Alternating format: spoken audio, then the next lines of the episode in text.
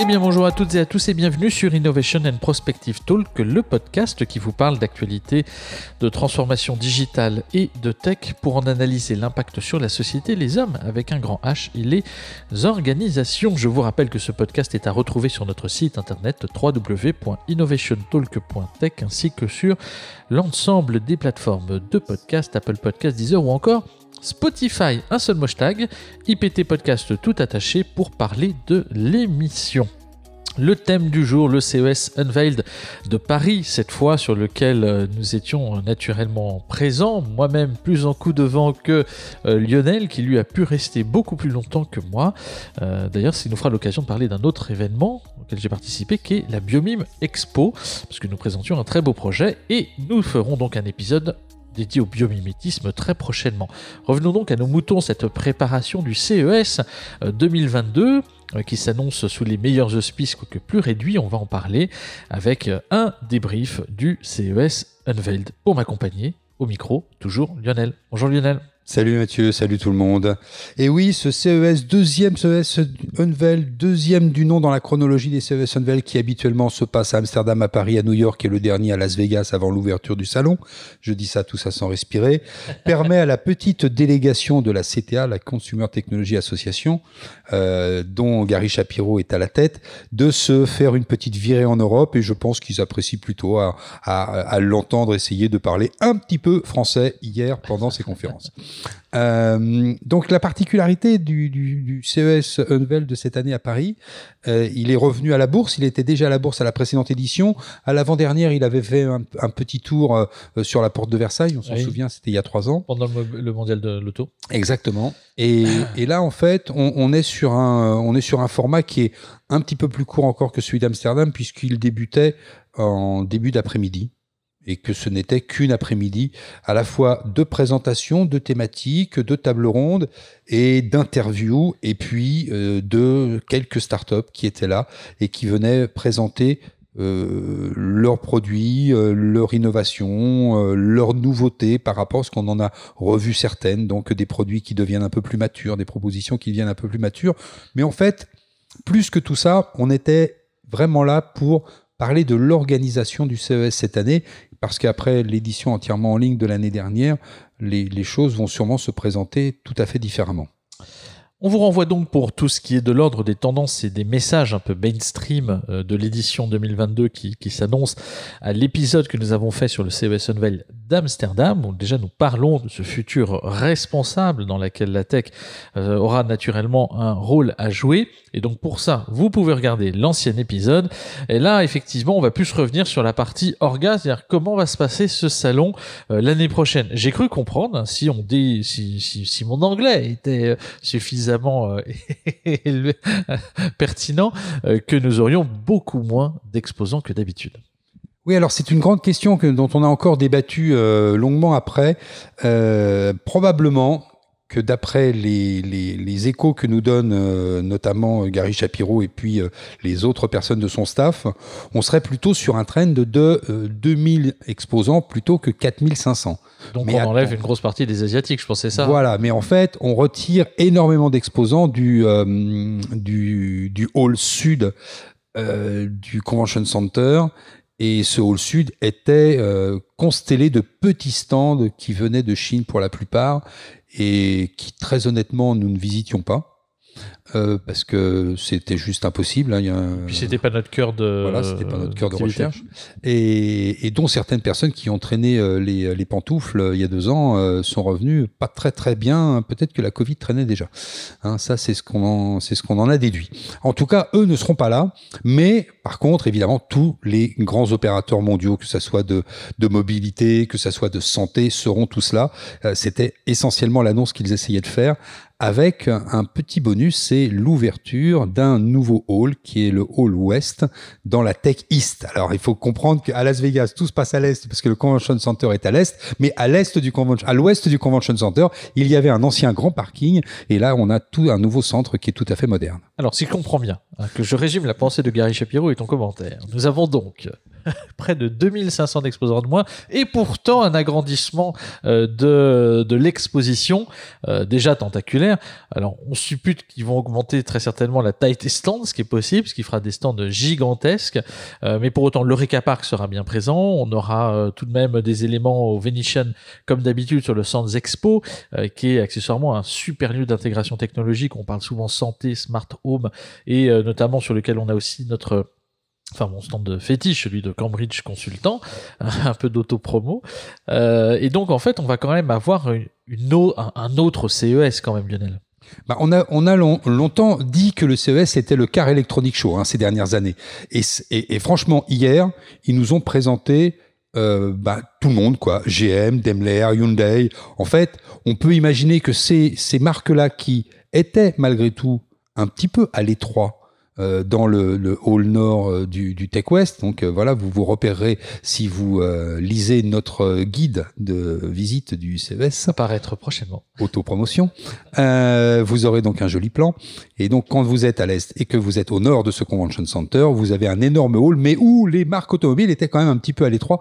On peut imaginer que cette année, pour le même prix du mètre, enfin pour le même prix de stand, c'est-à-dire un peu moins cher du mètre carré, ils auront peut-être deux fois plus de mètres carrés. Ça sera plus agréable pour circuler. D'ailleurs, ils ont promis qu'ils élargissaient, qu'ils les élargissaient cause Covid la largeur des allées. Ah oui, mais de toute façon, euh, déjà in fine, euh, cette sensation de concours l'épine que nous avions déjà sur l'Eureka Park, il était peut-être temps que ça cesse. Effectivement, euh, si ça peut se toucher d'autres salons, euh, cela n'en sera que mieux. Alors en même temps, ce qui est rassurant, c'est que on vous en avait pas parlé sur le CES Unveil d'Amsterdam, mais bon, ces éléments n'ont pas changé d'un veil à l'autre. On est toujours sur les mêmes constructeurs automobiles qui seront présents, GM, etc., les grands opérateurs téléphoniques, bien entendu, et ce qui laisse présager quand même un CES avec du contenu Quoique, très certainement, peut-être avec moins d'attendance, s'il y a moins de stands, moins d'exposants, il y aura très certainement aussi une, une, forme de visite en berne. Oui, alors une visite en Berne, bien que, euh, bien que le, le, le, le pape des, des, des, informations, euh, Steve Cunning de la, de la CTA, qui est le, le, VP Research de la CTA, euh, qui fait toujours une très très grande présentation sur ces euh, sur ces unveils de Paris, sur les tendances, sur les les évolutions des des euh, non pas des, des chiffres d'affaires mais des ressources et de l'investissement dans le secteur de, de la technologie, montrait des montrait des courbes qui étaient complètement spectaculaires depuis trois ans. Alors, on sait qu'il y a le quantitative easing à l'échelle mondiale avec les problématiques de pandémie. On voit bien que cet argent, il faut bien qu'elle se pose quelque part. Elle se pose massivement dans la technologie. Donc, on peut dire aussi que les sociétés de haute technologie ou qui présentent un, un écosystème technologique fort seront présentes avec des moyens financiers importants. Mais encore une fois, euh, il y a toujours une réticence au niveau euh, des, euh, bah, même de nos partenaires avec lesquels on, on fait des débriefs, qui eux font des learning expéditions. Il y a quand même une petite réticence. D'abord, les États-Unis n'ont pas ouvert encore tout à fait leurs frontières.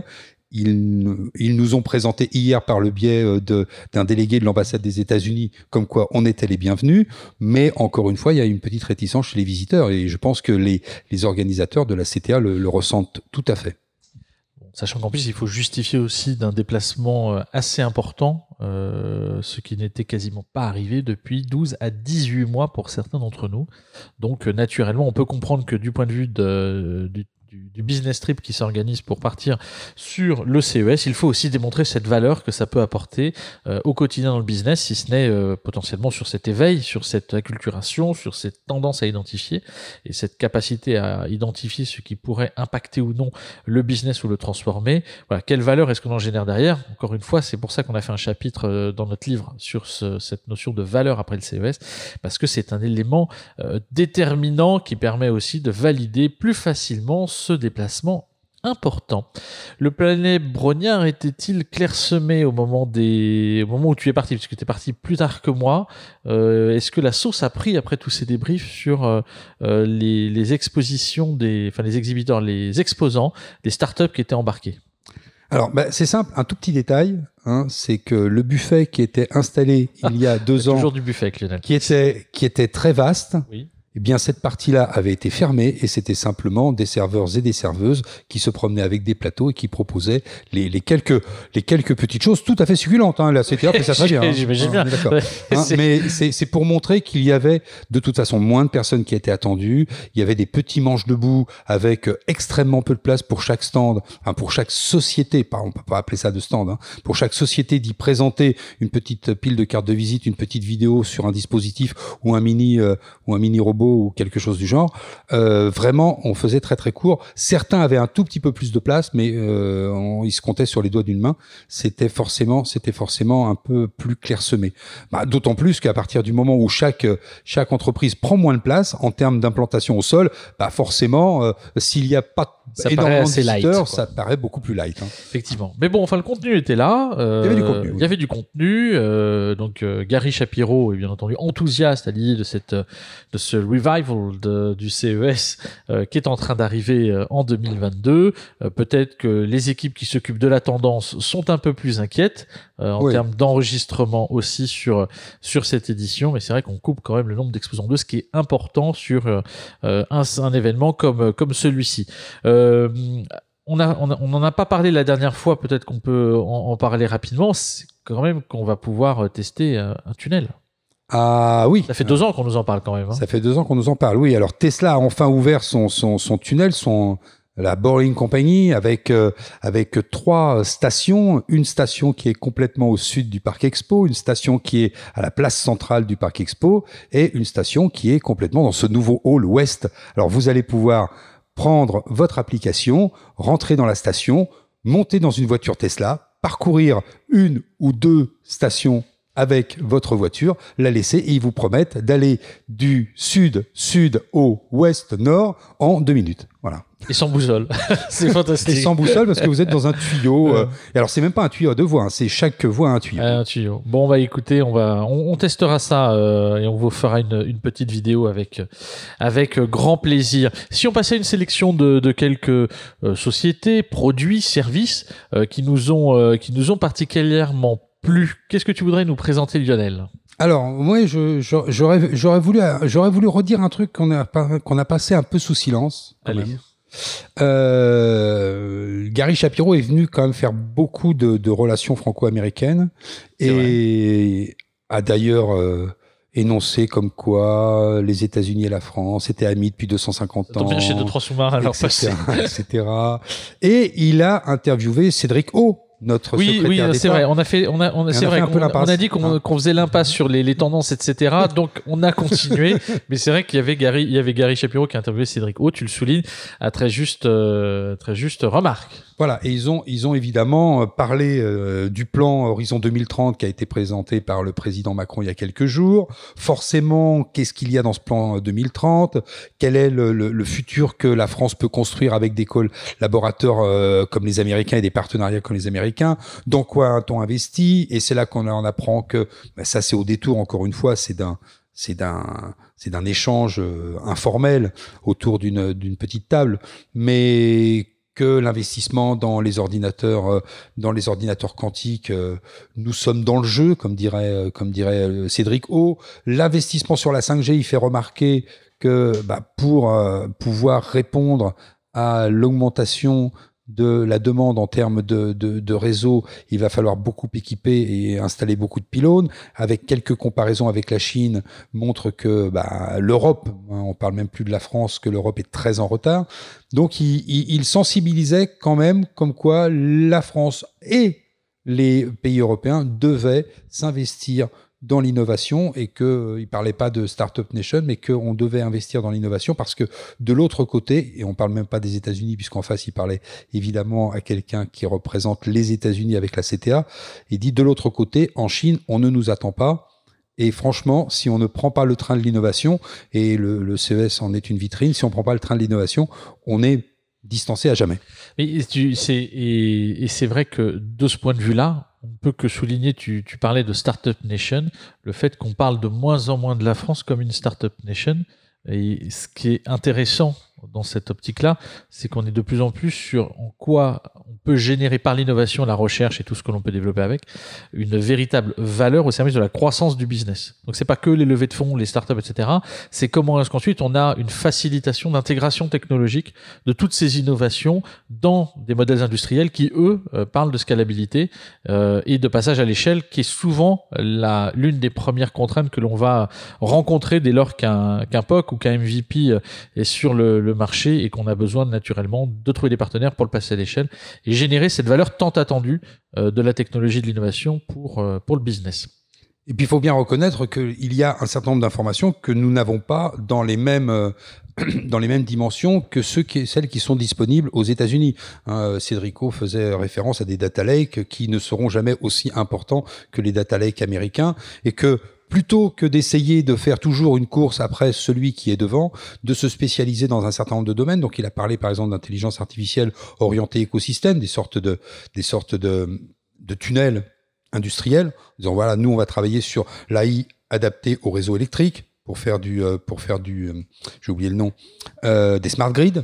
On va travailler sur, alors ils ont beaucoup parlé du nucléaire. Parce que là, pour le coup, il y a des compétences Bien qui sûr. historiquement étaient, étaient, euh, étaient en France, même si on en a perdu beaucoup ces dix dernières ou vingt dernières années. En tout cas, ils ont parlé de évidemment responsabilité, évi- évidemment euh, Éthique. éthique et euh, bas carbone, bas carbone, bas carbone et compétition avec les Chinois. On voit bien que le Green Deal à 2050 est dans, les, dans, les, dans toutes les bouches. Et bien après, le, Donc le secrétaire d'État à la digital transition, la transition euh, digitale et aux communications électroniques, tel qu'était écrit son, son titre en fonction sur les slides de la CTA. Euh, passons maintenant à ces quelques startups euh, qui nous ont plu. Alors, on va pas toutes les citer, même si on n'avait pas forcément en grand nombre. On va vous citer celles qu'on a trouvées les plus intéressantes à pouvoir partager avec vous aujourd'hui, ce qui n'empêche pas effectivement que chacune d'entre elles délivrait une forme de valeur qui était quand même assez intéressante. Et puis, on se retrouvera très bientôt pour les... Les CES Awards aussi, CES bien Awards, sûr. hein. Alors, euh, il y en a déjà quelques-unes qu'on va vous citer qui sont déjà dans les CES Awards. Alors, qui sont, oui, qui sont, qui sont. Et on vous euh, fera notre sélection des 15-20 projets qui nous ont bien plu dans toute cette grande liste. hein. Je vous rappelle que pour les startups qui nous écoutent, euh, les CES Awards 2023 débutent maintenant pour les candidatures. hein, Voilà. Jusqu'à la première semaine du CES. On parle Ça bien de euh, en avril, CES hein. 2023, janvier 2023. hein. oui, bien sûr. 2022, bien ça fait longtemps Ouais, qu'elles C'est terminé, c'est foutu. Candidats Voilà. ont posé leur dossier. Exactement. Mais en France, on en a, on en a pas mal. Hein. On- là, ils, bah, ils en profitaient hier hein, pour présenter les, les, les, les startups qui étaient honorées, hein, donc qui étaient, euh, dont le dossier avait été retenu. Et puis, on, on, on en voit quelques-unes comme Lexilite que tu, euh, que tu euh, depuis pas mal, vous avez deux ans quasiment. Bah oui, qui était déjà Euh, là et dont le ouais. produit devient un peu plus, de plus en plus mature. Ouais, exactement. Alors, ce qui est intéressant, c'est ce passage. euh, alors, on rappelle quand même que c'est une lampe qui est destinée aux personnes dyslexiques et qui, en fonction de la fréquence de la lumière, va faciliter et apporter beaucoup de confort à la lecture, avec un confort euh, ressenti dès la première utilisation. Exactement. Et le produit gagne en précision, gagne en finesse et gagne en design. Donc on voit que euh, on, on se dirige vers un produit plus mature et qui va peut-être être euh, mieux adopté en termes de commercialisation. Il y a un projet qui était sympa parce que c'est euh, alors c'est un, un objet. On est vraiment dans le consumer goods bien. C'est le self care. Alors le self-care, c'est le premier robot feel good, comme ils le définissent, hein, euh, bien-être, connecté au monde, et qui va euh, permettre de prendre soin de nous, euh, mais aussi de nos proches, pour euh, optimiser notre euh, énergie au quotidien. Alors c'est des programmes naturels, ils ont des tours environ 50, des programmes de soins naturels, euh, qui sont basés sur plus de 1000 synergies possibles à base d'huile essentielle, pure bien entendu, bio, carbone neutral. Allons-y, tentons la perche. Et donc effectivement, c'est un robot euh, qui est euh, doué d'une application euh, et de cartouches que l'on va pouvoir intégrer à l'intérieur. Euh, qui sont composés de huit huiles et qui vont être fort une nouvelle forme de révolution du bien-être et de la beauté à domicile. Et donc voilà, c'est un, pro- un- produit assez sympa euh, qui est relié bien entendu à une application euh, mobile pour pouvoir euh, paramétrer euh, tout ce dispositif. Il y a un petit système de cartouches à l'intérieur dans lequel on va pouvoir mettre les huiles et vous pouvez installer ça directement dans votre chambre avec voilà des, des cartouches d'huile essentielle, des dispositifs, enfin des scénarios d'usage qui sont assez intéressants et euh, voilà, ça prend un peu de place. Mais en tout cas, c'est Howard, si je me trompe, non, Honori, ils sont encore Ouais, honoré, honoré, honoré. Voilà, à voir en tout cas, self-care. Euh, moi, je vais vous parler médical parce que encore une fois, dans les dans les grands dans les grandes euh, tendances qui vont être euh, qui vont parcourir ce CES, la place au médical, la digital health va va être importante. Et là, c'est une société qui s'appelle Graphéal, qui est spécialisée dans la fabrication de biocapteurs. Et là, il présentait quelque chose qui est très intéressant. Vous imaginez que sur une blessure, sur un morceau de votre corps, vous avez besoin d'y mettre un pansement. Voilà. Eh bien, le pansement va être équipé d'un biocapteur. Vous voyez pas, mais Lionel fait les gestes en même temps. Et, ce biocapteur va pouvoir télétransmettre l'information et forcément va pouvoir offrir aux soignants un outil qui va être un outil d'évaluation qui va permettre d'individualiser et d'améliorer la précision des informations que l'on reçoit par rapport à l'évolution. Et eh bien, ça peut être d'une brûlure, ça peut être d'autre chose. Et ça, ça se présente de façon extrêmement souple puisque vous imaginez d'avoir un sparadrap. Alors sparadrap, c'est une marque, hein, je crois. Hein. Oui. Donc euh, voilà. Eh bien, vous avez sur le sparadrap, sur la partie euh, qui va être sur votre peau, sur la partie donc euh, collante, vous avez un petit circuit imprimé. Et ce circuit imprimé va posséder des biocapteurs et donc ce circuit imprimé rentre en contact avec votre peau et transmet l'information. Alors ça peut être euh, pour une simple blessure ou ça peut être sur une peau qui est juste là pour euh, faire support et d'aller chercher euh, en, en, deçà de votre surface épidermique les informations grâce aux biocapteurs qui sont les informations de, de pilotage à destination des soignants. Ben moi je vais passer du côté production. Euh, production des entreprises, productivité avec euh, Agora qui a présenté euh, une forme de plateforme RPA, donc de, de, de, robotique programmation automation, si je me trompe pas. C'est-à-dire en fait vous allez pouvoir créer des robots qui vont automatiser certaines tâches. Alors ce qui est intéressant là-dedans, c'est qu'on va pouvoir plugger à la fois de l'IoT, à la fois des web services, à la fois des réseaux sociaux, à la fois des applications pour collaborer. On est dans cette tendance hein, qu'on a soulevée, je crois la dernière fois déjà, du low code ou du no code qui redonne un peu de pouvoir finalement aux directions métiers face au SI euh, pour développer des fonctionnalités logicielles qui sont attendues pour euh, optimiser le delivery euh, ou la génération de, de, valeur pour le business. alors, moi, ce que je vois, c'est très intéressant en termes d'approche, ce qu'ils ont présenté.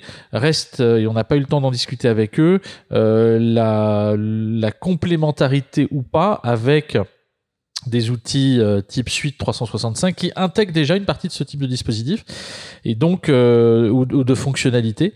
Donc ce qui serait intéressant, c'est qu'on aille plus loin. Euh, alors sachant que ils sont quand même orientés sur le aussi, ils ont beaucoup de briques sur le natural language processing, donc tous les tout ce qui va être autour du NLP et qui permet d'optimiser d'autres tâches en s'appuyant sur le vocal, ce que ne permet pas aujourd'hui pas mal d'outils de la suite Microsoft en tout cas à suivre. Voilà, il y, y, avait quelque chose sur le sur le no code. C'était pas forcément les seuls. Hein, euh, sur ce sujet-là, mais on voit qu'il y a une tendance un petit peu, euh, un petit peu de fond. Eh bien, écoute, euh, Mathieu, si tout le monde a compris, ça va. Sinon, il y a le replay. C'est ça qui est l'avantage du podcast. Hein. c'est le gros avantage. On, retourne en arrière de 15 ou 20 secondes. Alors, on n'a pas trouvé, alors que c'est une thématique qui va être vraiment présente euh, cette année, en, en, janvier 2022, euh, sur le CES, on n'a pas parlé de TechSpace parce qu'on n'a pas croisé de, de, de start-up qui étaient dans ce domaine-là, alors que l'on sait très bien qu'avec euh, les nouveaux réseaux, avec les satellites basse altitude dont on a parlé dans Innovation and Prospective Talk mm. déjà, et puis dont vous entendez évidemment euh, le réseau Starlink, notamment euh, d'Elon Musk. Euh, le tourisme spatial, bon, je pense pas que ça se développe beaucoup, mais encore une fois, c'est vu le prix et compagnie. Mais on n'a pas trouvé, par exemple, dans ce domaine-là. Pourtant, c'est un, un, un, thème. C'est une thématique annoncée, effectivement pour cette année. Peut-être que ce, nouvelle thématique. ce seront les géants qui vont se mettre dessus. D'ailleurs, une ancienne thématique nouvelle, c'était les cryptos, et pour autant, on n'a pas forcément vu beaucoup de choses sur le dernier CES, enfin les derniers CES à ce sujet. Donc cette thématique me permettait de rebondir en me disant, moi, je redescends sur Terre et je m'occupe des enfants avec une startup qui s'appelle Nanaba, qui a la promesse de verrouiller les applications préférées de vos enfants quand vous leur confiez votre tablette en échange de révision. C'est-à-dire que c'est vous qui allez avec cette plateforme, choisir le niveau de votre enfant. Est-il en CE1, en CE2, etc. Est-ce qu'il joue à tel jeu ou à tel jeu Et quand il joue au jeu, au bout d'un certain temps, eh bien, après avoir choisi donc la classe, éventuellement même la matière, c'est assez précis. Hein, alors, il propose euh, pas tout. Hein, il propose du français, il propose des maths, il propose de l'anglais, puisque euh, lire, écrire, compter, hein, on est déjà là. Plus Coder, un peu anglais. Hein, donc voilà. Et, et donc, une fois que vous avez paramétré tout ça, eh bien, en fait, l'application va interrompre le jeu et va poser des questions à votre enfant par rapport aux paramètres que vous avez rentrés et saisis. Donc si tu veux continuer, réponds comment on écrit le verbe avoir à la troisième personne du singulier, par exemple, ou je ne sais quoi, ou comment on dit en anglais euh, tout va bien euh, à demain, enfin, etc., etc. Bref, c'est un système qui va. Alors peut-être que vous allez vous faire haïr de vos enfants, mais en tout cas, c'est une start-up française. C'est pour la bonne cause. Qui est, euh, qui est, qui est encadrée par la French Tech et qui est supporté par la BPI. Euh, donc encore une fois, là pour le coup, c'est révisé en s'amusant. Euh, ça ne peut que séduire les parents. Je ne sais pas si ça séduira complètement les enfants. Les enfants, mais c'est autre chose. mais en tout cas, l'idée est, est, vraiment intéressante. Et puis comme de toute façon, ce sont les parents qui sont prescripteurs et qui vont l'acheter. Je... Terminé. Voilà, c'est comme ça. Discute pas. Exactement. Voilà. Nanabar. Nanabar. Nanabar et Papabar. Alors, on vous a pas parlé, on vous a pas parlé du Cosmo. Euh, euh, et de tous les nouveaux produits qui vont se lancer, c'est très consumer goods. Donc ça, effectivement, on en parlera quand on sera sur le CES. Euh, Daybot également euh, sur euh, la santé, avec beaucoup de choses qui étaient qui étaient intéressantes aussi à analyser. Vivoca, on parlait tout à l'heure de low code, de no code, qui là propose un espèce de, enfin un espèce une forme, un, kit de développement, voilà, autour de la voix pour développer euh, de manière beaucoup plus facilitée euh, un assistant vocal embarqué dans votre suite logicielle. Et donc, ce qui pourrait être intéressant, c'est d'optimiser notamment tous les workflows euh, pour lesquels la technologie vocale pourrait être intéressante. Euh, et donc là, c'est euh, à la fois du speech to text, à la fois des commandes vocales, à la fois du travail sur de la biométrie vocale, à la fois du text-to-speech pour développer une lecture euh, d'une note de synthèse que l'on a reçue. Euh, voilà, c'est euh, quelque chose qui est aussi intéressant, notamment pour la productivité des, des, des entreprises.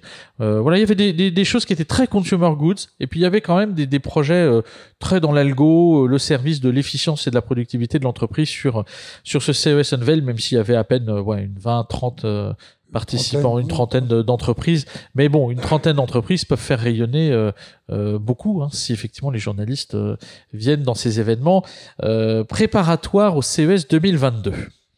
Exactement. En tout cas, on a fait à peu près le, tour de ce qu'il fallait savoir. On a oublié de parler de cette euh, fameuse euh, Attel, hein, qui est euh, une, une Attel construite avec de l'imprimante 3D, qui est remboursée par la sécurité sociale et vos mutuelles. Donc déjà, elle vous coûte rien, mais surtout, elle est beaucoup plus agréable à porter parce que un, elle tient et elle englobe complètement. Là, il y avait une démonstration sur un sur un poignet et un avant-bras. Euh, elle englobe complètement votre votre corps et puis surtout, elle est très aérée parce que pour tous ceux qui se sont un jour cassé quelque chose ou euh, ou fêlé quelque chose, euh, on transpire, etc. Là, c'est c'est tout à fait sympa. Et il s'appelle euh, Skincast. Il y avait aussi un truc sur l'apprentissage des robots, les bras articulés, notamment pour l'industrie, avec un tout le kit de développement qui était intéressant. Enfin, bon, globalement, il y avait quand même deux, ouais, deux trois trucs euh, sympas et, et, et, bien croustillants. Voilà pour euh, cette, euh, cet épisode qui était dédié au CES Unveiled de Paris. Sur le prochain épisode, on viendra peut-être sur le biomimétisme en attendant les CES Awards, parce que ça fera l'occasion d'interviewer les deux chercheurs qui ont présenté un très beau projet de recherche sur lequel on a travaillé sur chez Capit Engineering, avec vraiment des sujets intéressants. Euh, et on verra que la nature est une source d'inspiration. Là, il y a beaucoup de choses. C'était vraiment la Biomime Expo très sympa. Je regrette pas d'avoir écourté un peu le CES Unveiled pour me rendre euh, sur cet événement.